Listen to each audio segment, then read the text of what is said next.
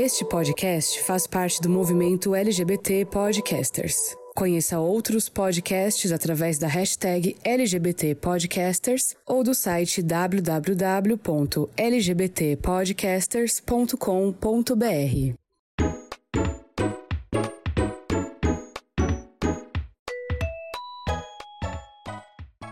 Hello gamers, como vocês estão? Vocês estão bem? Aqui tá tudo bem. Eu sou o Ângelo Prata e sejam muito bem-vindos a mais uma edição do GamerCast. Eu sei que vocês sentiram muito minha falta na última edição, ficaram desesperados. Cadê o Ângelo? Cadê? Cadê? Mas não se desesperem, meus, meus fãs, porque eu estou de volta.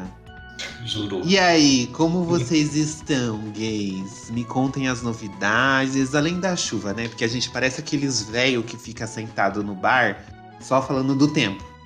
Então, está chovendo, nós sabemos disso. Eu quero saber além, além, o que vocês estão fazendo além de ficar em casa reclamando da chuva?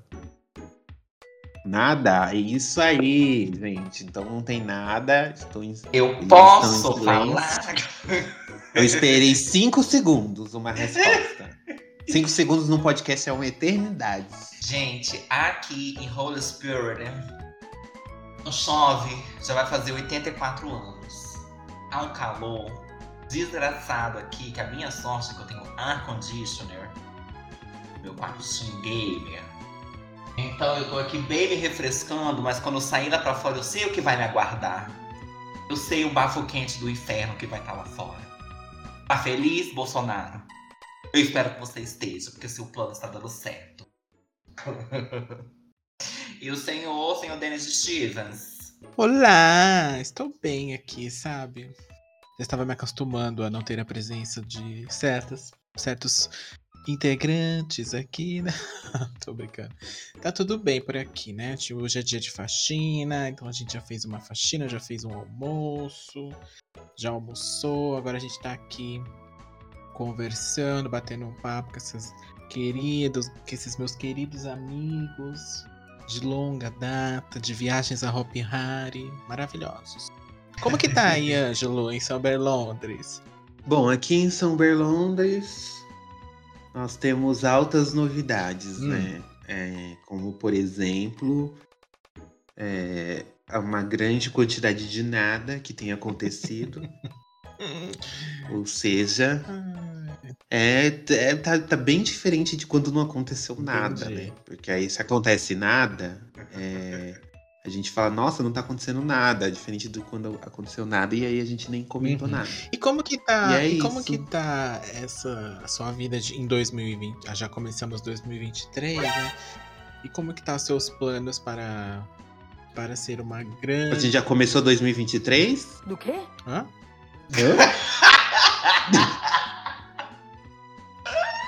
A gente já começou Já, 2023? já começou, né? Tome a sua décima dose! Ai, querida, tem, Tomem tem que dose. tomar uma, do, uma, uma a dé- décima segunda, né? Ou terceira para fazer. Mas enfim, o que eu quero saber da senhora é como que tá a sua luta aí para para ser uma grande gostosa na academia. Ouvi dizer que a senhora está procurando um personal trainer. Quem sabe a gente não tem um seguidor aí que ofereça esse trabalho, né? Conta pra gente. né? É, uma permuta. É, eu tô aí na luta, né, filho? Porque eu malho, mas eu não faço dieta. Então, aí eu vejo assim, eu falo, nossa, não tá tendo resultado algum. Mas eu, pelo menos eu estou saudável. E aí eu preciso, né, saber o que, que eu preciso comer, a hora que eu preciso comer. Então eu preciso de uma orientação. Então, provavelmente eu vou começar isso no próximo mês. Se meus boletos permitirem. E é isso aí, eu tô aí na correria, né? Eu quero ser padrão. Detesto padrões, mas eu quero estar ali no meio.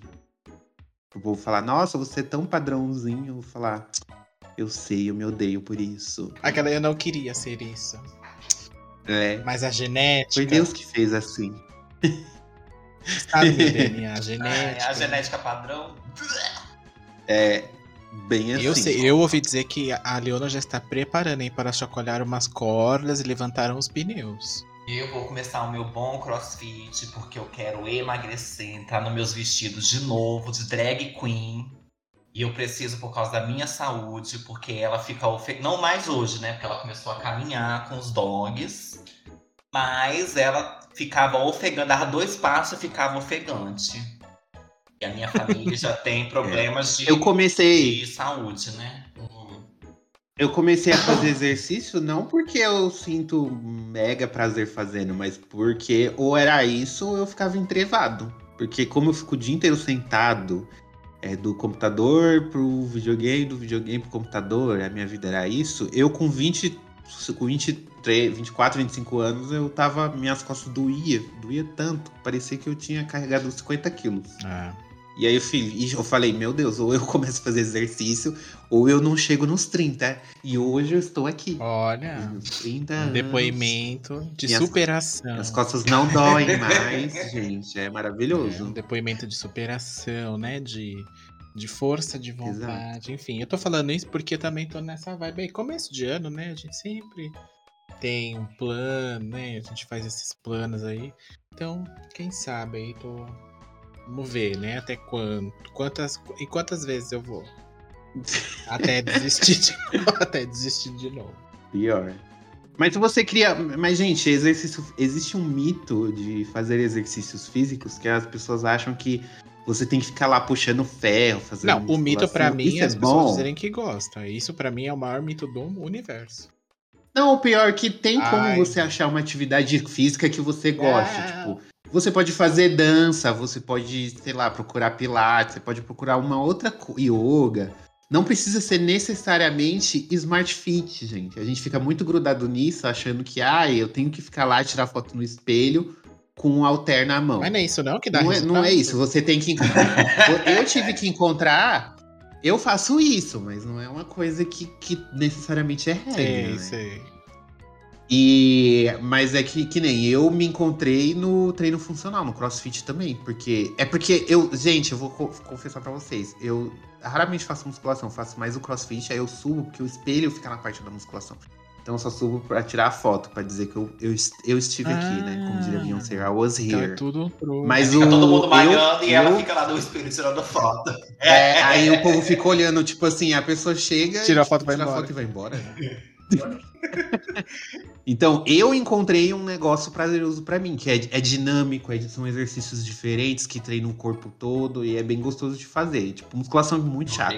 É só quando eu não tô afim mesmo, aí eu fico puxando odeio ferro. academia. Mas, tipo, gente, encontre uma coisa que você goste, bebam bastante líquido, tomem a décima dose e sejam felizes. É isso. É a mensagem do podcast de Isso hoje. mesmo. E agora, vamos focar agora no jogo? Porque daqui a pouco nós vamos mudar o nome do podcast de GamerCast pra bem O Fitness. É, o que nós, é, hoje é dia de falar o que, que a gente está jogando nesse Sim. momento. Senhor Denis, eu fiquei sabendo que a senhora né, viajou no tempo lá para o longínquo Japão medieval, lá, né, na época que os pokémons nem se davam tão bem com os humanos. A senhora está viciadíssima no Pokémon Arceus. Pois é, menina, pior que tô mesmo, não vou mentir, né? Porque não preciso disso. Mas é, tô jogando sim Pokémon Arceus. Já cheguei na, na da história principal, eu tô na última missão agora pra finalizar. Mas eu fiz bastante coisa, tem bastante side quest também. E, e tem umas partes que é tipo um, um grande. Uma um vasto mundo assim pra você explorar e ah, eles mudaram bastante da mecânica de você capturar Pokémon, de o, o objetivo, do porquê, enfim. É, eu achei uma boa, assim, era uma mudança que a gente queria uns 5 anos atrás? É, era uma mudança que a gente queria uns 5 anos atrás, e ela só entregou agora, em pleno 2000 e pouco. Mas é, é mas é- foi necessário, eu acho, eu, e, e eu espero que eles sigam aí essa, esse caminho continuem nessa, nessa pegada agora que faz um pouco mais sentido, né? Pra quem jogou Zelda Breath of the Wild, é esse mesmo esquema aí que a gente viu eles. Eu senti que deu o mesmo impacto, assim, sabe? Que nem o Zelda tava muito acostumado também naquela forminha, né? De, de Zelda ali até o Skyward, que acho que foi o último que saiu, ou foi Twilight Princess, não lembro. O último que saiu foi o remake do. Foi o remaster, né? Do Skyward Sword. É, não, mas na ordem cronológica ali, o último que saiu é o, o Skyward, né? Antes do Breath of the Wild. Ou foi o Twilight Princess? Na ordem cronológica ou de não, lançamento? de lançamento. É o Twilight Princess ou é Ah, o sim, Skyward? sim, sim. Da, na ordem de lançamento, assim, dos jogos novos foi o Skyward É, Sword. que, é na- saiu. que continua ali na forma, né? Que eram os anteriores. Uhum, E aí, segue a mesma quando eles forma. chegou ali no, no Breath of the Wild, eles reformularam ali, deram uma, né, uma, uma mudada ali, uma diferenciada que pra série em si veio bem a calhar, né? Tanto que ganhou todos os prêmios que ganhou, enfim. E aqui no Pokémon a mesma coisa, tava carecendo mesmo de uma uma atualização, né? Uma mudança mesmo. Tava muito Agora tá tudo muito mais dinâmico, ainda dá pra melhorar um pouquinho mais? Dá. Os gráficos também, principalmente. Mas, na- mas tá muito mais dinâmico agora. Você não tem que ficar pulando vários balãozinhos de texto. Que, porque antes era assim: ah, você capturou um Pokémon. Aí aconteceu a ação. Mas o jogo tinha que te avisar num balão de diálogo, né? Você capturou um Pokémon. Aquela, eu já vi que eu fiz isso, né? Então acho que não precisava. E eles estavam ali nessa. E aí você vê um contraste bem grande quando você vê o, o lançamento ali em novembro do, de um remake, né? De um jogo lá do DS, que é na mesma fórmula, do um remake, um remaster um por um ali. É, e quando você vê esse, aí você consegue entender o que, que a gente tá falando aí. Mas tô jogando aí com quase 60 horas, né? A gente começou um pouquinho antes, né? Aí do, do lançamento oficial, porque eu recebi uma cópia, enfim. É, então já tô bastante tempo jogando, tá valendo a pena aí. Vocês estão vendo eles, né? Tá aí super no topo aí no Twitch, no YouTube, então galera comprou a ideia pra variar um pouquinho, né? Mas e você, Leona? O que que você tá jogando, hein? Ai. Tudo Candy bom, gente? Tá jogando um Candy Crush? Mulher, meu celular tá travando tanto que se eu jogar Candy Crush, ele fica travado e ele nunca mais sai. Ficar na fase eternamente. Não, gente, eu não estou jogando. Amanhã, finalmente, eu vou pegar o meu PlayStation, Uhum. vou resgatá-lo. Aí pode ser que eu jogue à noite, mas pelo que eu tô vendo aqui, eu não vou jogar amanhã à noite, mas pode ser que eu jogue. Entendi. Se der, eu vou, né? Se eu for, eu vou, né? Se eu for, eu vou. Mas se eu não for, eu vou porque eu vou estar lá. Entendi. E você tá. Mas o que, que você anda fazendo? Então, tá assistindo alguma coisa boa pra dizer? pra- Gente, pra falando indicar? nisso, estou assistindo Pacificador. Hum, É uma série muito boa da HBO. Assistam. É uma série totalmente. Assim, tem muita polemização, mas é o que faz dela ser engraçada. Você tá assistindo E- dublado ou legendado? Eu tô assistindo dublado. Eu adoro a dublagem da, da HBO. Eu vi que eles redublaram várias cenas com um É. cara aí que eles tinham suavizado, porque o cara é bem escroto, né? Ele e é, aí mas na ele- dublagem eles tinham, tipo, suavizado as falas dele, aí o pessoal reclamou, ela foi lá Reclamou. e redublou sim, as cenas deles ele fala- todas, praticamente. Ele fala muito. Gente, é muita besteira, muita putaria. O tempo todo é VSF, é PNC. A gente não pode falar, né? Porque a gente quer o contrato do Spotify. DTNCFDP. Então, assim, é boa. Assistam. E tô assistindo Cair no Limbo. No Limbo não, Cair no Nicho de Euphoria. Ah, legal. Euphoria. Ah, pô, calma, o, o, Lorde. Quem é que canta essa música? Eu esqueci o nome da cantora. Eu também. Eu esqueci, mas na minha É época eu tocava muito na Eu balada. adoro. Euphoria, adoro. Essa música, né? Então, caí no, no, no nicho dos euforianos. Ai, Estou gato. amando. É uma série Puta muito série. polêmica também. Só que eu vou. Uma coisa que me incomoda um pouco, realmente, é um pouco da glamorização nas drogas que a, a personagem principal da Zendaya usa, né? Você Mas- acha? Glamorização, Ah, eu não eu- achei não, porque ela, é ela tem um relacionamento tipo, tudo, tudo fudido Não, com a irmã calma, dela, mas é o que. com a família dela e Acalma tudo. Essa senhora! Já- Mas é eu porque não a- assisti a primeira temporada. Eu comecei É a assistir porque- a segunda e quando eu terminar a segunda, eu assisto a primeira. Gente, mas que Ai, louca. Leona, de novo isso. Ah, eu não não. a gente achou que o ano ia, ia chegar um ano novo, a senhora ia ser, ser, ser louca, menos louca, sei lá. Como mantém, como mantém a calma quando você me diz uma coisa Ai. dessa? Você começou uma série pela segunda Ai, Eu não temporada. queria começar, mas o meu amigo veio aqui pra casa e me obrigou a assistir. Eu gostei. Ai, Brasil, vamos fazer? ajudar, né? Vamos ajudar. Meu Deus, na primeira temporada é só a menina de overdose, tipo, sofrendo por causa que a família não consegue se relacionar com a família, não consegue ter relacionamento com ninguém. essa glamorização da droga, mas eu não assisti a primeira, eu não sei o que leva ela a ter esses sentimentos. Eu sei que ela passou por muitas coisas pesadas no primeiro. Então eu tenho que assistir a primeira temporada. Eu Você tem que assistir assisti. também os, ep- os episódios especiais que saíram, que conta, que é, é focado em cada, o cada um é focado num personagem. Mas Num personagem. você, eu, eu vi uma pessoa falando isso também esses dias num comentário aí, numa, numa postagem, falando que ah, é, é muito glamour. Eu falei, queridos, tem que entender que a série tá te mostrando a visão da usuária. Na Sim. visão dela é tudo glamour mesmo, é tudo lindo, maravilhoso o efeito que a droga causa nela. Né? E, e por que que Ai, isso a- a- a pra ela Zendaya- é lindo? No segundo episódio, a Zendaya fala um, ela tem uma frase muito linda que ela fala que quando ela usa droga, ela se sente ela mesma. Então, mas se Linda você não, perguntar né? pra, é uma pra um, se você perguntar pra uma pessoa hoje que é, utiliza da mesma forma que ela, provavelmente ele vai te falar a mesma coisa, né? E mas é, eu não acho não, não, não, não isso não condiz não. Quem tá falando isso só assistiu a segunda temporada igual você. É, eu assisti só. Eu assisti a primeira temporada e assim, eu achei ela bem, bem doente, assim, a, a, a Completamente. protagonista. Eu achei ela muito Tem um episódio que ela não sai da "Gente, cama o episódio inteiro. É, tipo, é mó depressiva, sabe? Tipo, eu, eu não quero esse glamour Nossa, pra minha é, vida, não. cara. Eu não queria assistir, eu fui obrigada e gostei. Aconteceu a mesma coisa com Game of Thrones. Eu assisti a sétima temporada, gostei, Ai, que comecei louca, a assistir gente. tudo quando tava lançando a oitava. Leona, não é Gente. normal. Isso não é Não, não normal, é. gente. Você assistiu o final do negócio, você voltar pro Gente, hoje eu começo. comecei a assistir O Senhor dos Anéis, eu tô assistindo O Retorno do Rei, depois eu vou assistir os outros dois. Gente, olha isso. Ela jogou a trilogia ao contrário do Tomb Raider. Aí depois ela ficou reclamando, nossa, como o primeiro. É, é óbvio, né? Todo cara? duro que não sei o quê. Eu falei, sim, era o primeiro. Nossa, eu tô sendo julgada mesmo, tô passada, Ai, viu? tu me solta essa, essa, você me solta essa aí.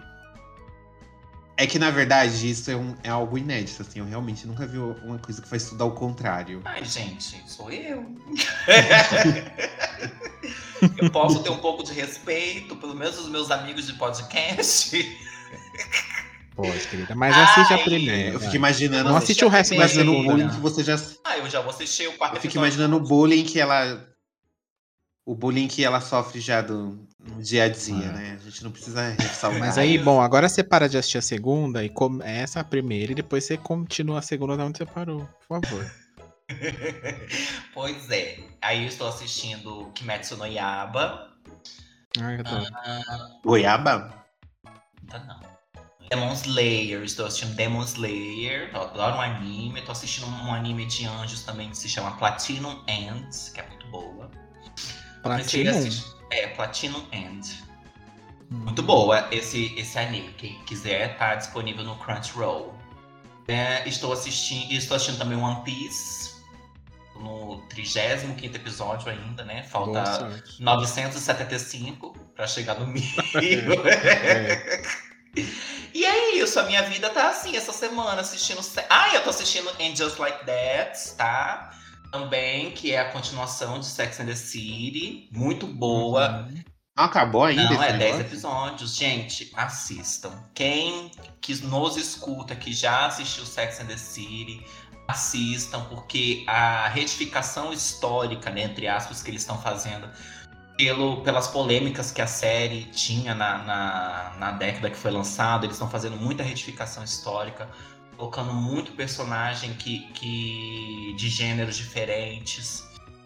E isso tá sendo muito bom, porque tá enriquecendo tanto a série, tanto, tanto, tanto. E tá muito boa. Assistam, por favor. Eu vou ver.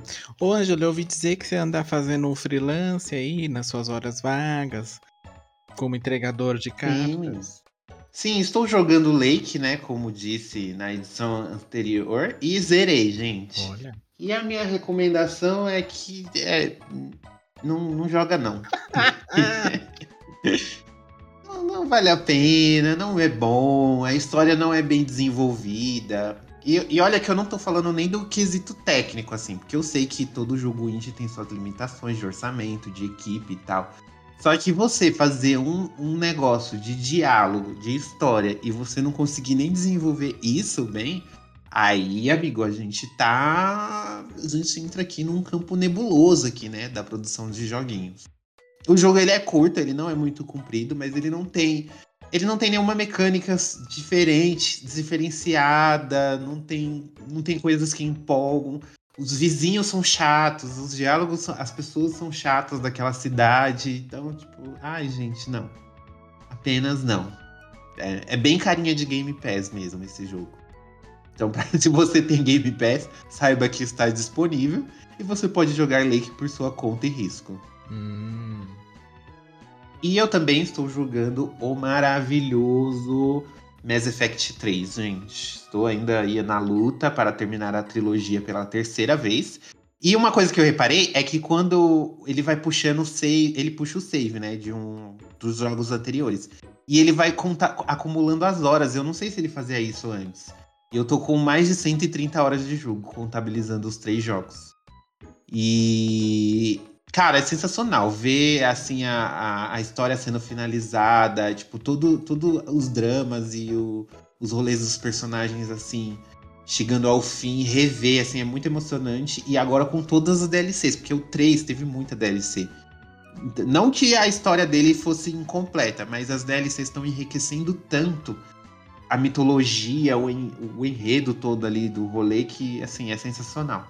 E agora e poder jogar isso na, na nessa versão remasterizada tá sendo uma experiência bem legal. Uhum. E eu também, né, retomei ali o Horizon Forbidden West. Forbidden West, ó. Já? Horizon, Horizon Ah, Zero então Dawn. você está estou mentindo pra gente o tempo todo. Uhum. Não, gente, não estou. Quem dera eu já estar jogando Forbidden West. Estou jogando. Estou jogando Zero Dawn. E, e, e estou vendo como a.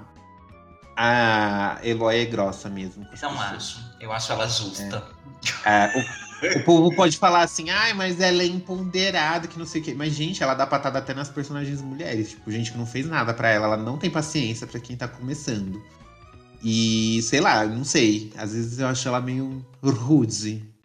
Desnecessário. A gente pode entrar numa dis- uma discussão aqui super profunda sobre ela, falando que ela é empoderada, que não sei o quê. Ai, mas quando é uma personagem mulher, é, sempre falam isso, que ela não pode ser segura de si, que não sei o quê. Eu falei, é, aí só que eu acho que pode ser, mas, tipo, tem certas coisas que eu falo. Hum, não tinha necessidade de você tratar a pessoa assim, né, colega? Sei lá, achei, achei um pouquinho too much. Pois eu, como rosto de inspiração pra Eloy e personalidade também, não acho. Modelo de Eu rosto. acho que ela é perfeita nas falas dela. Ela é igual eu, não tem paciência pra pergunta besta. Não, não, quer, não, não é isso. E é isso que eu estou jogando no momento. Foram esses joguinhos. Hum, muito bem. E agora que a gente já se apresentou, a gente já falou do que estamos jogando, vamos falar do nosso tema de hoje, que foi sugerido inclusive por vocês. Porque sim, a gente escuta as sugestões, os- as, as dicas que vocês nos dão. E a gente fez uma enquete um tempo atrás pedindo sugestão de temas e fizeram, pediram pra gente falar, fazer um especial sobre algum diretor de games, algum produtor de games. E a gente sugeriu o Shinji Mikami, ou Shinji Mikami, sei meu japonês. Faz tempo que eu não vou pra Tokyo. E aí, por causa disso, meu japonês não tá tão bom assim. E aí a gente vai falar sobre ele, que é um baita profissional, assim. Ele trabalhou muito jogo bom, gente. Duvido que a gente vai começar a falar aqui sobre ele, que você vai falar esse jogo que ele fez é ruim. Eu duvido. Vocês não vão conseguir falar que ele fez jogo ruim. Porque ele é realmente um mestre do terror. E pra quem não conhece, ele começou ó, fazendo o jogo da Disney, né? Você quer conhecer essa história? Quer conhecer mais o Shinji? Então vem com a gente em mais uma edição do GamerCast. Welcome to the GamerCast.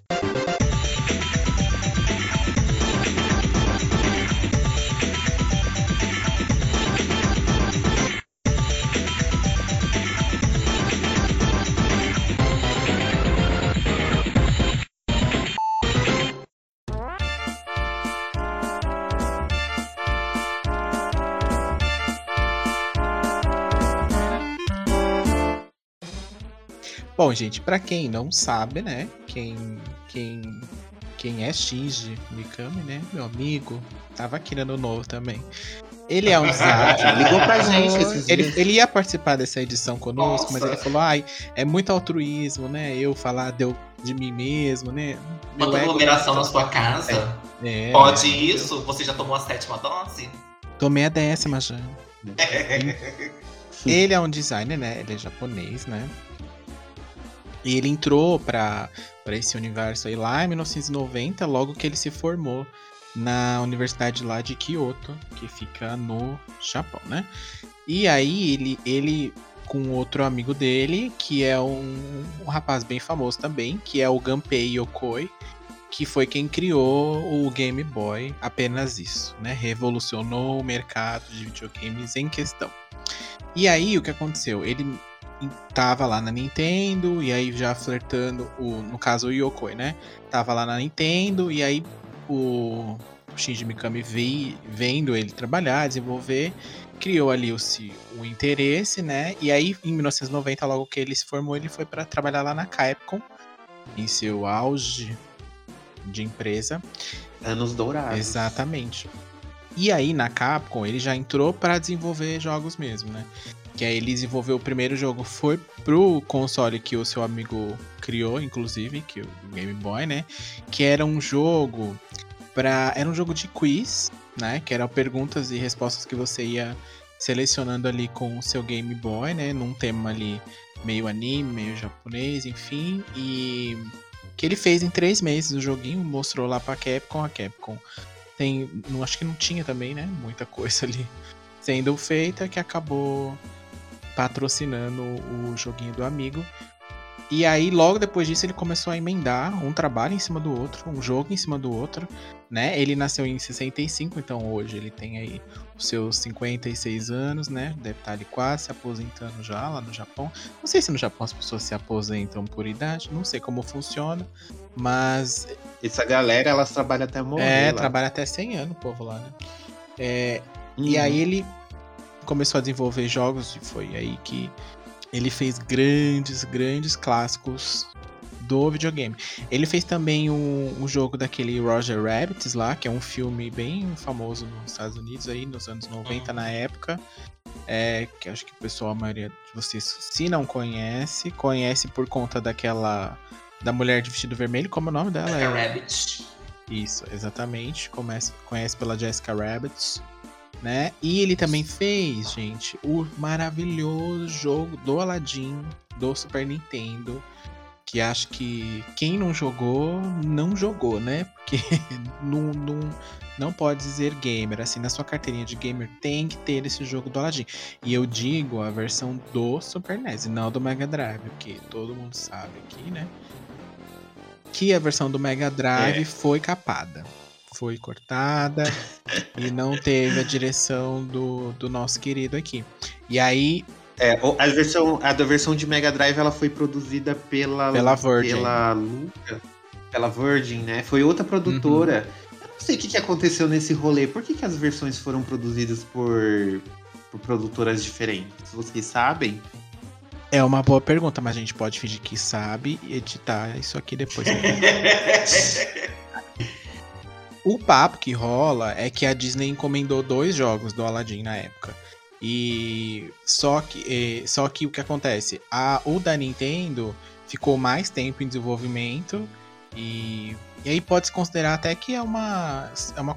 Não é uma continuação porque não é um 2, mas porque o da, esse do Mega Drive da Virgin ele saiu bem antes, bem antes, acho que saiu muito mais próximo da época do, do da animação. Do filme. Enquanto o do Super NES saiu depois, saiu em 93 só. E. Então é, é, me- eu não, não sei qual que, é qual que era a ideia da Disney, até porque eu, eu liguei para o Disney agora, mandei um áudio no zap, mas pode ser que ele não me responda a tempo. Né, até porque ele, Dessa edição sair. é, até porque o, o áudio vai lá pro além, né? Então demora um pouco para converter aqui a mensagem. É, então não sei bem dizer, mas eu sei que foram é, a, a Disney que mandou fazer dois jogos mesmo diferentes, enfim, que eles têm umas semelhanças, mas o, do- o do Super Nintendo é infinitamente vezes melhor de gráfico, de animação e tudo mais, até de jogabilidade. Não, não, não.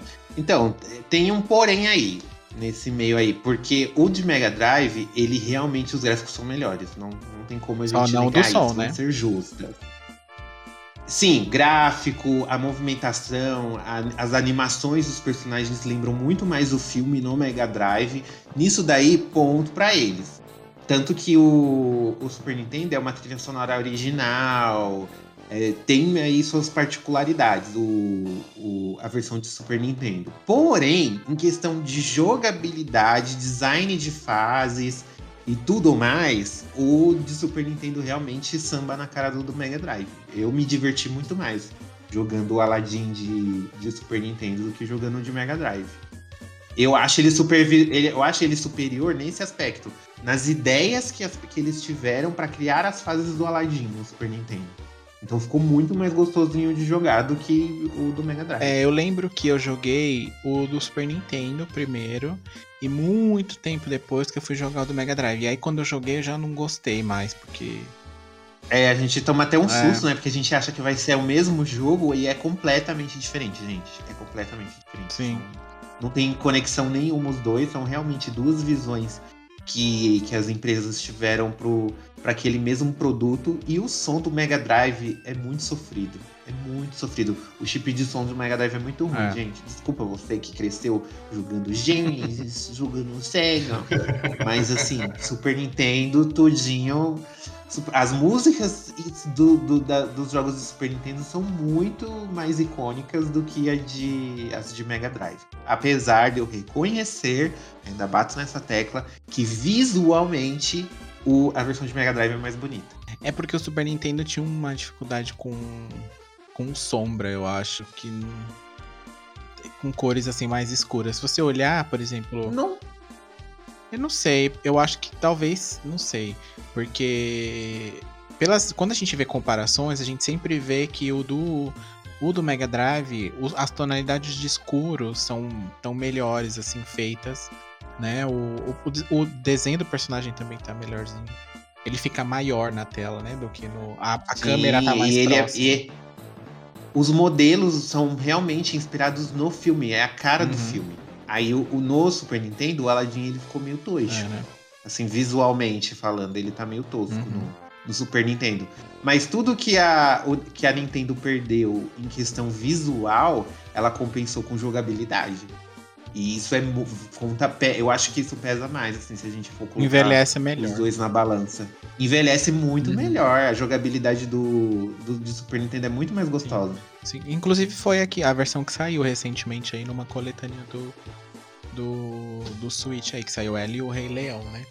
Que a- a- o Rei Leão se Sim. aplica também, é a mesma coisa. Tem duas versões, Mega Drive e Super Nintendo, e acho que as mesmas. Os mesmos pontos positivos de um e do outro é igual ao do Aladdin, assim. Que o gráfico do, do Rei Leão também, do, Super, do Mega Drive, é bem melhor do que a versão do, do, do Super Nintendo.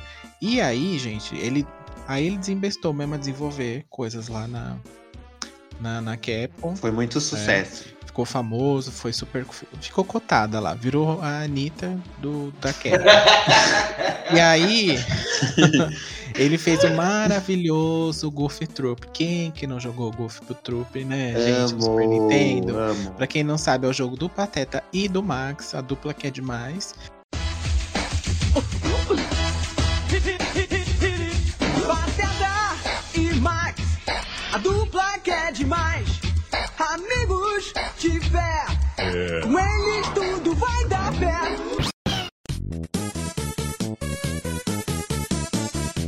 E aí, é, você, é um joguinho de. Você joga em cooperação, é cooperativo, né? E você vai passando nas fases lá e, e você tem que. faz- Por que choras, It Takes Two? Por que choras? É os primórdios do Take Two. Do Take Two, boa. E lá em 94, né, que você ia fazendo... É, vai- você- pra você passando ali da, das fases, tinha ali, você tem que empurrar os blocos e eliminar o- os, os inimigos. Os inimigos. É porque cada personagem, o Pateta e o Max, eles tinham habilidades Uhum. próprias. Tinham armas que só o Pateta conseguia usar, porque ele é maior e tal. E tinha armas que, que o Max usa. É, que o Max. Que tinha coisas que só o Max poderia fazer por ele ser mais ágil. E às vezes ele não tinha tanta força. Então, essa mecânica de personagens diferentes, que as habilidades se complementam, casou super bem e ele criou muitos puzzles assim nos cenários pra você poder resolver e aí a gente já consegue ter um gostinho, tipo uma prévia de Resident Evil, Uhum. né? Porque o pr- próprio Uhum. Resident Evil tinha muito muito puzzle interessante. Aí já dando um spoiler do próximo grande jogo que ele começou a trabalhar logo que ele terminou o Goof Troop. Senhora Leona, a senhora jogou Goof Troop, conhece Pateta e Max, a dupla que é demais, amigos de fé, vem comigo, vai dar pé. Eu só tive acesso a. eu só tive a- Essa abertura é icônica Nossa. demais desse desenho. eu só tive acesso ao Nintendo quando eu vinha pra casa da minha tia na cidade que eu moro hoje, né? Eu morava no interior. Aí todo final de ano eu vinha pra cá. Então eu tinha as primas ricas que tinham o Nintendo. Aí eu só jogava quando eu vinha pra cá. Eu lembro, eu tenho uma memória muito vaga de ter jogado Aladdin e o Goof Troop. Mas nada que me fale assim, nossa, eu joguei demais. Não, eu adorava jogar Mario. Adorava. Mas e eu jogava muito Aladdin também. Agora o Goof Troop eu tenho uma coisa assim, uma leve lembrança, mas nada muito. Eu lembro que ele era muito legal, mas era muito difícil. Eu achava muito difícil. Sabe uma coisa que me broxava? É que quando não tinha dois controles ou alguém pra jogar com você. É. Aí Goof Troop me dava uma brochada. Porque ele é muito. Ele é It Takes Two, gente. Você precisa ter alguém ali. Pra você se divertir mesmo, tem que ter alguém ali do seu lado te ajudando. Porque senão eu acho que você perde parte da experiência. E fica muito mais é, difícil também de. Nossa, porque você tem que ficar trocando os personagens quando você tá jogando sozinho. É, é o ó. É. E aí, nesse. Depois que ele fez aí, ou depois que lançou, a Capcom lançou um jogo que chamava Sweet Home, né? Que lembra aí bastante aí o, o Resident Evil, que foi aí, acho que uma das grandes criações né, dele. É, É, esse, jo- esse jogo ele foi. Ele é mais antigo, na verdade. Ele é dos anos 80, se eu não me engano, pra. Pra Nintendinho, se eu não me Uhum, engano, ele foi. saiu esse Switch foi Home. pro Famicom. E foi uma das inspirações. Porque depois que ele, ele, fez dois, ele fez dois grandes sucessos, a Capcom falou, cara, você é foda, então é, você agora você pode fazer o seu jogo original. Aí você pode criar o que você Uhum. quiser. Porque se você consegue adaptar tão Sim. bem. E é muito difícil um jogo de filme ficar bom, gente. Gente quem é gamer sabe o quanto a gente sofre com um jogo de, baseado em filme, baseado em animações. E ele conseguiu fazer dois grandes sucessos seguidos. Então, a partir do Goof Troop que ele levou a carta branca aí que a Capcom deu pra ele. E aí ele começou a, a trabalhar no Resident Evil, que teve como inspiração esse Switch Home, que é um jogo de terror no Nintendinho, né? Então a gente não se aterrorizava assim tanto por causa do, do gráfico, que, que é bem. Era bem limitado, mas a premissa basicamente é a Uhum. mesma. Só que a galera que chegava na casa ali, abandonada, eles, eles enfrentavam mais fantasmas e monstros, assim. Era bem terrorzão japonês, Switch Home. Isso, isso. E aí, muita coisa do que a gente vê em Resident Evil, você nota que era o que, que ele pegou ali a, a, a inspiração, né? E aí, quando foi lá em 96, ele, ele criou aí este universo Resident Evil que a gente conhece. E aí, desde então, né, ele vem desenvolvendo um bilhão de jogos. A da série Resident Evil, por exemplo, ele desenvolveu até o 4 como diretor, né? Sendo que o. É, os outros ele, ele foi diretor de alguns, ele não foi diretor de todos os Resident Evil. Mas é importante dizer que os jogos da saga principal sempre tinham um dedo lá dele. Porque como ele era o criador, então sempre colocavam ele como produtor ou consultor pra manter a essência da Uhum. saga ali. É, o, o 1 é, ele é diretor. O primeiro, ele é diretor mesmo. O 4, ele é diretor também. No 2, ele trabalhou Uhum. como produtor. E no 3, produ... é, no 3 também foi produtor. Eu acho que só no Verônica Code produtor. Verônica que ele tava. É, pro... Code Verônica ele é produtor. Então, na verdade, ele só não dirigiu o Code Verônica e o 3, né? Isso. Ele não dirigiu nenhum, do- outros? nenhum dos dois Code Verônica. É, nem o que saiu depois também, o, Uhum. o, o X lá, né? Sim. O Survivor. É, o X é só uma. É só uma versão é, com as DLCs. Digamos assim. Mas é o mesmo jogo. E aí, é, é, ele desenvolvendo loucamente aí. Ele te... Pra quem não conhece ele, gente, ele é aquela pessoa que deu aquela declaração que o Resident Evil 4 nu- nunca, nunca Não. sairia fora Ai, do gente. GameCube, né?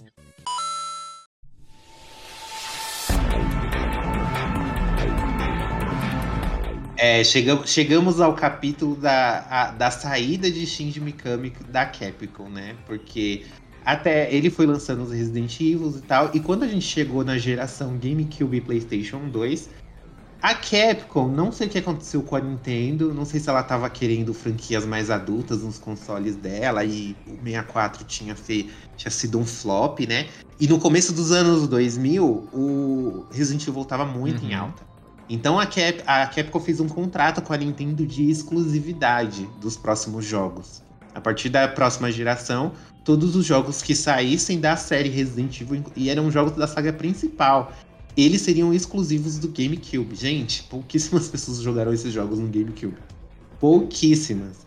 Então começou com o Resident Evil Remake, que ele é que na, na- que o primeiro Resident Evil, na época não havia tecnologia para ele poder fazer exatamente a visão que ele tinha do jogo.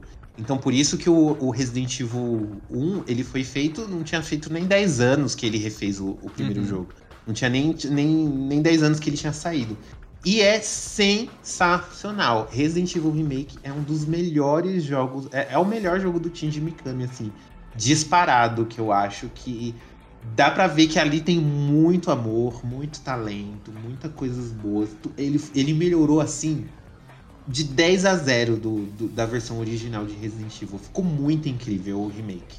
Então quem não, tive, não teve essa oportunidade. ah, hoje em dia já saiu pra, pra- tem pra tudo quanto é console aí. Tem é, versão em HD e tudo. A gente vai na fé que é sucesso. Depois a gente teve. Até no Nokia tijolão você consegue jogar. É, depois a gente teve o Resident Evil Zero, que é um capítulo que conta antes do primeiro, né? Por isso que eles colocaram esse título super legal. e depois te- teve aquela. te- começou a polêmica. Por quê? Resident Evil 4, quando saiu os primeiros trailers e tal, dessa versão oficial mesmo, porque teve uma versão beta, e é, muita gente começou a ficar revoltada, porque o PlayStation 2 ele, ele tava bombando demais, demais assim, de venda. Porque eh, dava, ele lia DVD, dava pra você assistir filme, piratear, fazer a festa. Então o PlayStation 2 assim foi um estouro assim de Melhor sucesso. console. E o GameCube e o GameCube não tava conseguindo acompanhar. Então muita gente questionava ele, inclusive em entrevistas, que, pô, Resident Evil 4 parece que é um puta jogo, por que vocês não vão lançar para os outros Uhum. consoles? Por que só o, o GameCube, né? E ele e o Shinji Mikami aí ele começou a dar umas deslizadas, porque ele dava entrevista falando assim que o PlayStation 2 não tinha a capacidade técnica de de rodar a grandiosidade da obra dele, que era Resident Evil 4. Sim, ele, ele realmente desfazia muito do PlayStation 2 e tal, e falava que o, o GameCube era o console certo pra visão dele. Ele, ele deu uma meio que de. Como é que ele chama? Faltou. É, o Kojima, Faltou sabe? media training. Kojima. Faltou. Faltou. O Kojima também fala. Ele, ele é, é, subiu a cabeça o sucesso, digamos assim, né? E que nunca. E ele, e ele Mas o rolê da, que- da- a indústria de games é, oriental, ela é assim, né? O negócio, porque você É. pode ver hoje em dia a dificuldade que a Microsoft tem de entrar no mercado lá, porque eles são muito fechadinhos ali na- no grupinho deles, né? Então tem, tem esse Sim. tem esse, esse essa questão aí também, né? É, mas a, mas a gente tem que lembrar, por mais asiático que, chega, que seja a Capcom, né? Por ser uma empresa japonesa, acima de tudo, o que, que o Japão é? Capitalista. É, mas Então, talvez, a, a- talvez a Capcom nem enxergava as. é, porque eu acho que também. é, se você- o tamanho do Resident é, Evil eu 4, acho- né? O sucesso É, que ele eu acho que seria. esse ponto, assim, porque até o 3, ali, o Code Verônica, Resident Evil fazia muito sucesso no Japão e fazia sucesso fora também, né? Mas é, depois do. é, talvez ali. Porque se você for comparar o sucesso do 3 com o Code Verônica, deu uma, uma esfriada, né? O Code Verônica, dentre eles ali, é Ah, que sim, a fórmula tava É. muito repetitiva. E aí, talvez- Já, já tava dando uma É, e decaída. aí talvez eu acho que nem a própria Capcom viu o potencial que o Resident Evil 4 tinha pra indústria como um todo e não só pra franquia Resident Evil. Então ela falou: "Bom, vamos ficar aqui com esse contrato que a gente tem mesmo, porque se flopar, nosso dinheiro tá aqui, se der certo, a gente depois acaba o contrato, a gente lança isso até pra geladeira, né? E é, a- acho que tem um pouco disso também. Tem a questão é, do que eu falei lá da- de cultura ali na época, mas tem a questão que também acho que nem a Capcom tava vendo ali. Porque se você for ver, tanto a, a própria Capcom em si, os outros jogos que ele desenvolveu na Capcom, que não foi só Resident Evil, né, nessa época, o próprio Dino Crisis, a trilogia toda ele estava envolvido. Tem um jogo, aqueles jogos Phoenix Wright, que é muito famoso lá no Japão, né? Então, é, ele fez outra, outros é, produziu, ele dirigiu é, algumas coisas ali dentro da Capcom fora Resident Evil.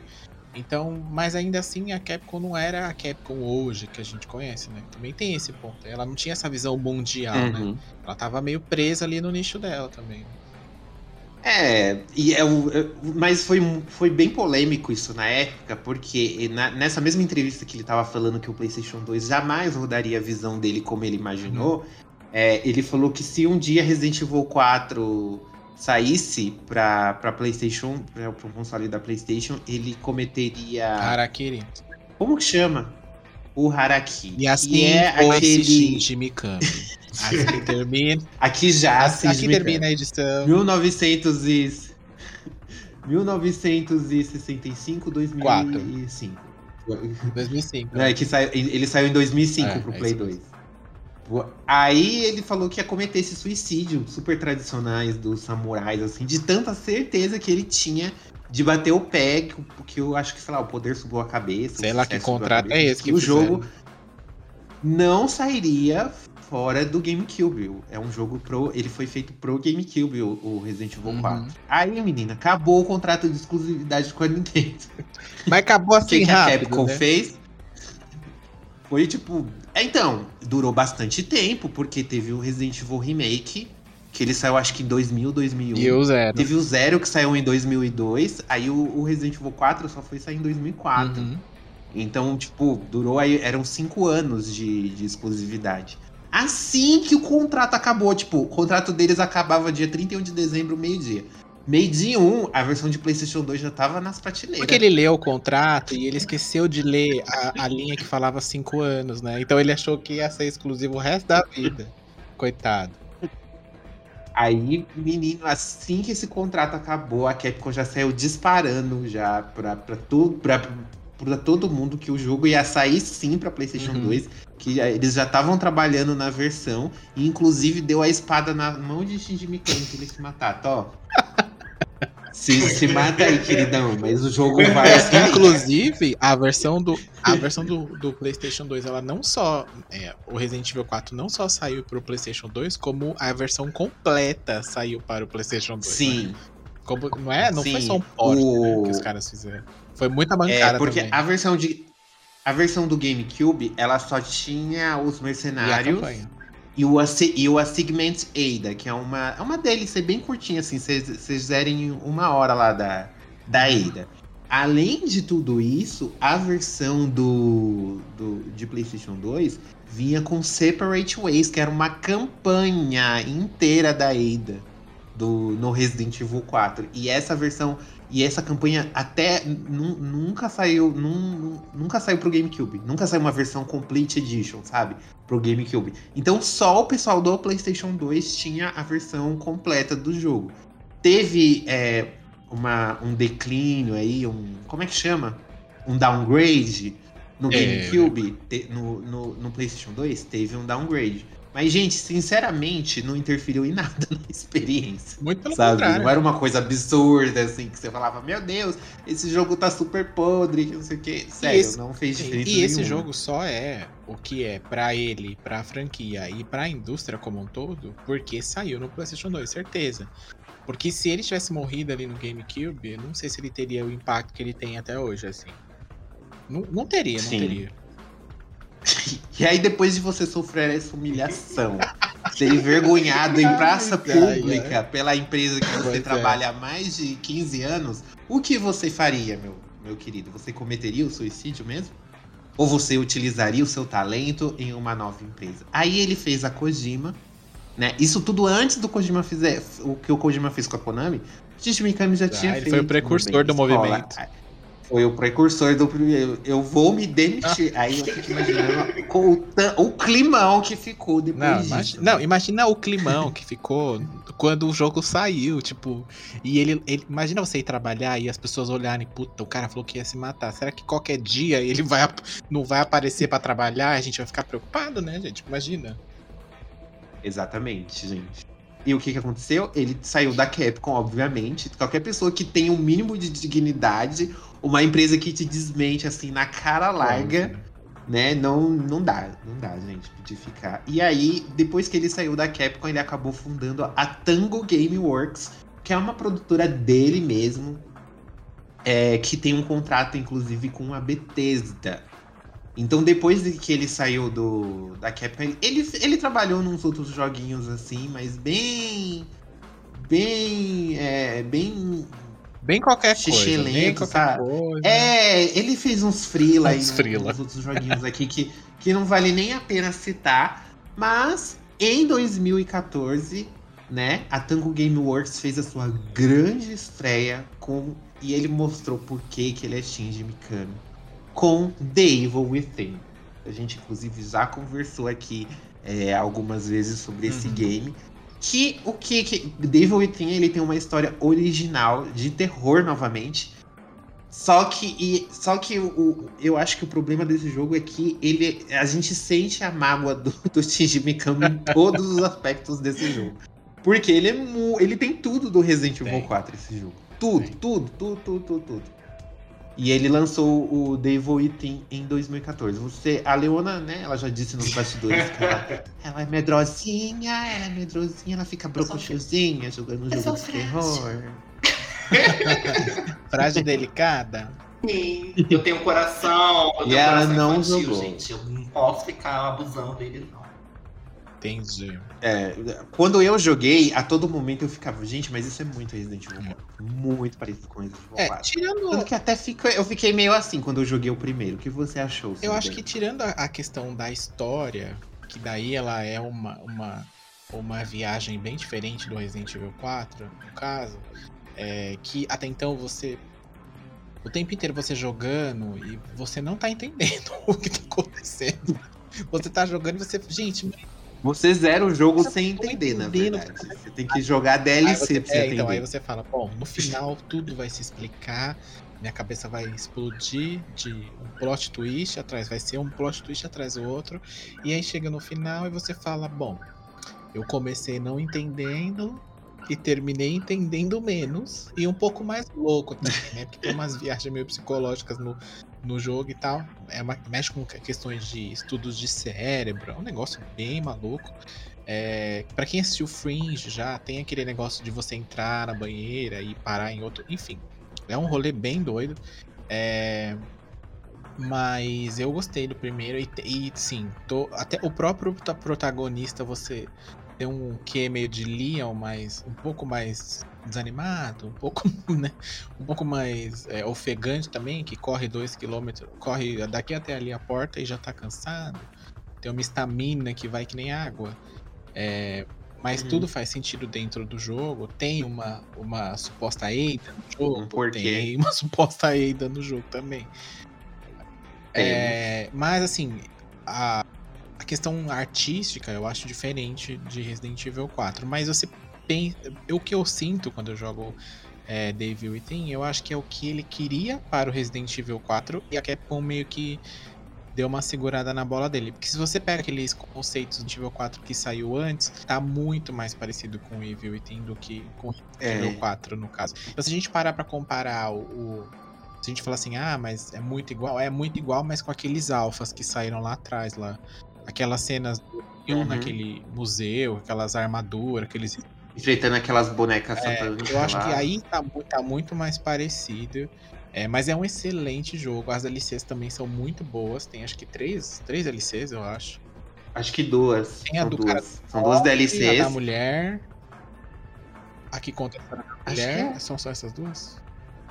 Eu acho que são só essas duas. E é na DLC que você entende a história. Isso aí eu achei sacanagem É, e aí Porque toda a explicação do porquê que aconteceu tudo aquilo no jogo é nessa DLC da Ada Wong, que não é a Uhum. Ada, né? Eu esqueci o nome dela.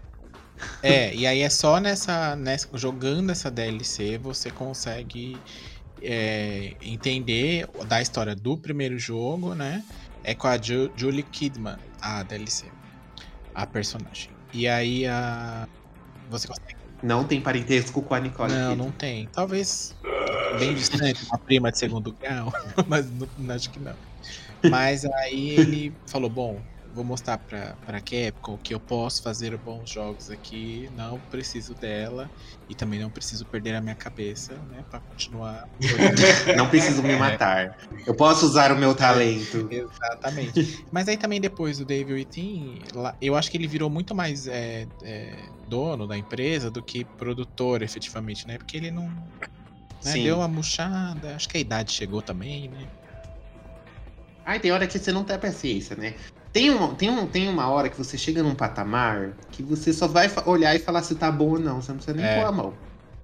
Você pode falar, faz de novo, tá ruim. É, mas se você for reparar, Aí colocam lá, produzido por. É, com- E ele só falou, tá ruim, faz mas de é que novo. se você parar pra pensar, a própria Tango Gameworks não é uma empresa que faz muito jogo, não, também, viu? Não, não. É, é porque, assim, como ele é uma. É um, ele é. Eu fico imaginando, tipo, ele, assim, num escritório. Ele deve se achar aquele gênio, sabe? É, deve De- ser um pouco Kojima. de, de tudo. Artista, sabe esses artistas? Então, ele trabalha em títulos. Ele, ele, ele tem vários outros jogos no currículo, que depois a gente cita assim só por cima. Mas que jogo que ele botou a mão na massa mesmo, que ele produziu, que foi uma ideia dele mesmo, são poucos, assim. Porque ele é aquele tipo de cara que quando ele tem uma ideia genial, assim, ele quer trabalhar nela até que fique perfeito. Tanto que o Devil Within, que nem o Resident Evil 4 saiu em 2004. Uhum. Aí teve, ele trabalhou em outros jogos, tal, mas o grande lançamento dele foi em 2013, foi o Devil Within. Ele trabalhou em God Hand, que foi super elogiado pro, pro PlayStation Sim. 2 também, e outros títulos. Mas nenhum chegou num sucesso que foi o Devil Within, que foi ali comparado com. Foi aqui ali é, equiparado, né? Com a. é- Com o Só Resident saber- Evil. Eu só queria saber por que, que ele não volta como diretor no, no Devil Within 2. Uau, da parte dele. Por causa daquele rolê lá, que ele chegou num patamar que ele não precisa ficar controlando tudo a todo momento. Ele criou o universo no primeiro. E o 2 é muito sensacional. É, eu vi gameplay. é- no, o Devil Within. O 2, ele. ele no, em Devil Within 2, a gente já até falou isso aqui. Ele, a, a franquia Devil Within encon- encontrou sua própria identidade. Todas aquelas semelhanças que tinham com Resident Evil 4 ficou no passado. E agora parece realmente uma franquia de terror original no 2. Aí ele só, ele só supervisionou mesmo o, o projeto, só que foi, foi outro diretor no 2. Mas assim, quem criou o universo foi ele, e se ele tava lá como produtor, ele, ele tava aprovando as ideias que, o, que as pessoas traziam, sabe? Então, eu acho que meio que acaba sendo a ideia dele de qualquer forma. Mesmo ele não estando ali na cadeira do, do diretor. É, eu acho que ele meio que tá se. Ele meio que tá se. É. Tipo, ah, eu crio o negócio e vocês faz aí, né? E eu falo se tá bom ou se não e vocês corrigem. Né? Tipo, ele meio que só via, vai virar consultor mesmo a partir de agora. Eu acho que ele foi. Ele teve um negócio dele no Resident Evil 2 Remake, tipo, uma consultoria, um negócio assim, não teve na época? Ou eu tô doido da cabeça? Hum, não sei, porque eu acho que ele não tem um. ele não tem um bom relacionamento com a Capcom. tipo, Koji... é, é o Kojima, gente. Gente- Eu não sei se ele nem voltaria a pisar na Capcom depois Ah, mas- do, do mas quem que vai, né? Quem Evil que 4. Eu não joguei nenhum deles, mas eu vi gameplays, viu? De todas as gameplays. Mas, ó, o. ô, Leona, no caso do Devil Within 2, dá pra você jogar ele tranquilamente sem ter jogado o primeiro. E o segundo, eu acho ele, ele é muito menos terror do que o primeiro. Muito assim mesmo. O Eu- primeiro. E ele é mais divertido de jogar. O primeiro Eu é bem É, o primeiro ele tem uma aquela- vibe. Na hora que aquela Mulher-Aranha vier correndo atrás de mim, eu vou infartar. Você- eu vi gameplay, gata, não mita pra mim. Ah, Eu mas quase também é só morri. parte, assim. eu quase tem- morri jogando Resident Evil 2. Quando eu vou lá no, no sótão buscar aquela peça, aquela maldita daquela peça lá e o Licker vem atrás de mim. É. E o Licker pula no O vídeo? Licker vem atrás de mim na hora que eu vou pegar a bendita da peça no sótão do Resident Evil 2. Bicha, Ah, sim. eu quase me caguei. Não, mas aquela cena tem no original também. Sério. Uhum. Que ele cai do Sim, teto. Mas aí, né, eu fui jogar o que era mais realístico. Mas eu acho que o primeiro tem uma vibe muito mais Silent Hill do que Resident Evil no Sim. final. E esse segundo já tá mais pra Resident Evil mais contemporâneo, assim. Tanto que. a- e a história do 2 é muito boa também. Apesar de. Nossa, é bem melhor. Bem melhor. É, uma é um salto, assim. o- Do, do primeiro pro segundo. É fala, porque o "Caraca". primeiro ele quer explicar muito da mitologia lá da Mobius e o que é a Mobius, naquele rolê todo lá. E aí fica uma coisa muito muito pensadora, assim, sabe? Muito, muito. Ah, é o conceito, é o conceito, é o conceito, é o conceito. E, e aí ele É. morre ali no conceito e não explica as coisas. E aí no segundo, né, o, o John Johannes, que é o diretor, ele falou: Não, peraí. Tá bom, você já criou seu conceito, agora deixa eu fazer outro rolê aqui Pelo conceito. e contar outra história. Tanto que é muito mais focado nele com a mulher e a filha, né? Não tem tanto Uhum. o rolê do, do. Ma- Mas o segundo é muito bom também, eu gosto bastante. Apesar de eu ter jogado ele uma vez só e eu zerei e nunca mais toquei nele. Mas eu lembro que o game. A, o gameplay do segundo é muito mais legal, assim. A movimentação do boneco também tá bem melhor. É, as armas também não tem um negócio. No segundo tem uma coisa muito chata, que toda hora você fica sem munição. Toda hora, toda hora, toda hora. No segundo, não, no desculpa, primeiro, no né? primeiro é uma escassez. A distribuição é. de itens é péssima no primeiro. É muito escasso as É, coisas. mas tem umas coisas no primeiro que é muito legal. Aquele rolê da, da enfermeira, que lembra um pouquinho Silent Hill também, né? O negócio do espelho, que Sim, você, sim. ele vai pro outro lado. Você nunca sabe em, em que momento você tá na realidade, em que momento você tá em outra dimensão, em que momento você tá dormindo e achando que tá jogando. É sim. rolê que eu acho bem legal no primeiro. Que no segundo não tem tanto mais, é, é bem mais direto. Ah, entra lá na banheira, a- aciona a Mobius e vai lá pro outro lugar e resolve a treta lá, né? É basicamente isso que, que ele faz. Exato. E aí, Shinji Mikami parou por aí? Depois de 2016 não lançou mais nada? Não, queridos. Ele ainda está a todo vapor ainda com a Tango Gameworks, que tá se dando muito bem com a Bethesda, pelo que eu estou vendo, porque a Bethesda tá distribuindo... Eu acho que a Bethesda tá bancando todos os jogos dele, porque eu eu não sei se ele tinha dinheiro para fazer uns jogos é, com esse nível de qualidade, assim, de uma grande produtora, sabe? Ele faz uns, uns jogos nível Capcom. E ele, ele construiu, ele fundou a Tango lá do, do nada. Acho que não ia ter dinheiro pra poder se manter. Então a Bethesda tá injetando dinheiro ali e tá dando certo. E o, o próximo grande título dele, que inclusive vai sair agora em 2022, pro- provavelmente nesse próximo semestre, é Ghostwire Tokyo. Que é também produzido pela Tango. Ele não é o diretor, mas ele está ali no meio da produção. Que é mais um joguinho de terror, mas isso é muito mais ação do que terror, né? Pelos trailers. Que vai ser em primeira pessoa, tem muito neon. Uhum. E a gente vai matar fantasminhas camaradas no, no meio de Tóquio, É. gente. Eu tô animado, eu gostei do que eu vi no trailer, não entendi nada. Não. Ah, eu adorei, não entendi Como normalmente. Como normalmente. Mas é muito Ele estiloso. é, ele é né? muito neon, estiloso. muito vibe neon, essas pegadas pra tudo. É, tipo, gente, tem uma fantasma que ela não tem cabeça e ela tá vestida de, de, de colegial. Esse sou eu. É meu modelo de corpo. É meu modelo de corpo. Meu modelo de corpo. Então. Vai ser muito louco. Eu, eu tô achando que esse jogo vai ser muito bom. Ele vai sair agora com exclusividade para o PlayStation 5 e pro PC. se não me engano. achei um Olha como lixo, é, então. Vai coisas. Achei um lixo, horrível. Ele vai sair pra Play 5 e pra PC. E mais. Ele vai ser- Assim que acabar. Assim que acabar o contrato, é porque a Bethesda ela já tava com esses contratos quando ela foi Uhum. comprada, né? Então ela tem que cumprir. Mas eu acho que se for um contrato de um ano, dois, assim que acabar, já vai sair pra PC. Aí você já vai estar com o seu PC gamer, você vai conseguir jogar. Eu acho que vai ser o mesmo rolê do Deathloop lá. Ele Mesmo, mesma história. Ele vai ser campanha? É, o Deathloop esse ano, esse ano lá pra outubro, novembro, ele já sai pra PC. Sai pra mas- Xbox Já sai pro. PC não. Ele vai ser campanha? Sai pro Xbox, porque eles. O, O quê? Swire?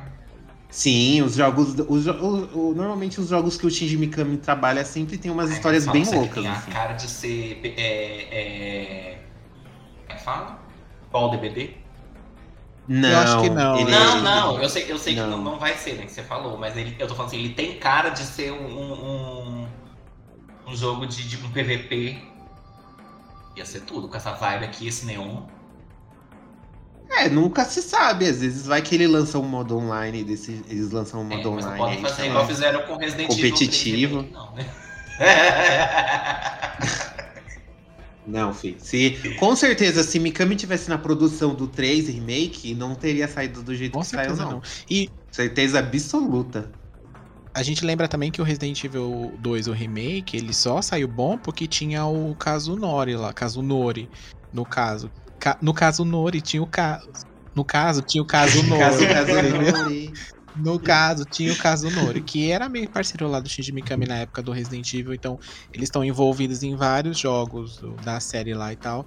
Então, eles conheciam muito do original, e aí ele que puxou tanto a. O Sam sempre pedindo, obviamente, mas é ele que pegou pra ele e falou: Não, tá bom, eu vou fazer aqui, vou apresentar lá pra Capcom. E quando, quando a Capcom aprovou, ele fez maior festão no Twitter e tal, não sei o que, comemorou. Por isso só, porque o 3 a gente sabe a, a cagação que foi até hoje. Ninguém entende o que aconteceu.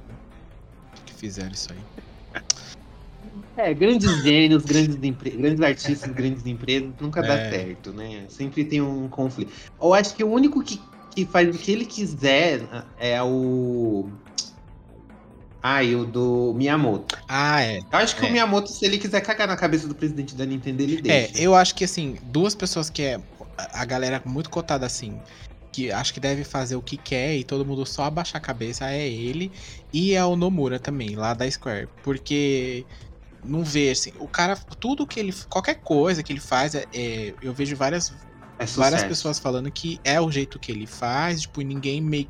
Sabe quando a pessoa, a, a galera nem se. Ih, é ele que tá fazendo, nem vamos se meter. Deixa Só, só, só É, faz o tipo- que ele tá falando, sabe? Esse rolê. Quando. Uhum. Eu lembro que tem uma, um vídeo no, no YouTube contando a história do Final Fantasy Online, que foi uma desgraça, e depois o Yoshida lá veio e, re- e renovou. Ele falou que meio que pegou umas dicas com o Nomura na época, mas ele falou assim: ah, mas. E tem uma parte que ele fala, ah, mas eu também é, não, não quis abusar da bondade do amigo.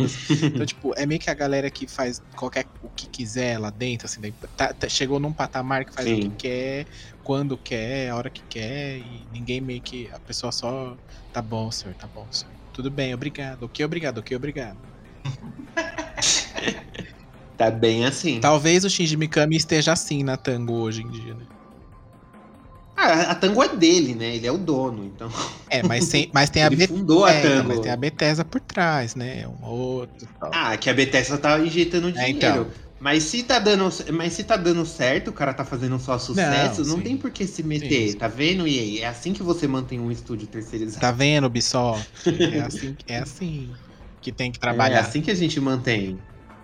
A gente tem que deixar o povo fazer o que eles querem fazer. Se a pessoa, é- se a pessoa tem talento, se a pessoa sabe o que ela tá fazendo, não tem por que ficar se metendo. Querendo mudar. É, se vem acertando, né?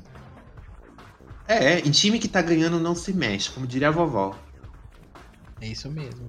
Bom, gente, é isso. A gente falou, deu uma passada aqui na, na carreira aqui do grande Shinji Mikami, um especial sobre esse diretor aqui fenomenal, que fez muitos dos jogos que eu gosto, que eu adoro, que eu joguei, que eu recomendo, inclusive. É, teve alguns que a gente não citou aqui, como a franquia Dino Crisis também, né? Se você jogou Dino Crisis, você sabe que tem uma pontinha de Resident Evil ali. foi também ideia dele, que ele falou assim, e se eu fizesse Resident Evil com dinossauro? Aí saiu Dino Crisis. É. Porque é exatamente isso, é Resident Evil com, com A Capcom falou pra ele, dinossauros. não dá pra usar zumbi de novo, cara. Usa outra coisa. Daí ele pensou, pensou e falou, ah, Pois dinossauro. é. Ele já até se aventurou como dublador também em Fallout 4. Ele é a voz japonesa do personagem Takahashi, Uhum. né? Segundo aqui, né?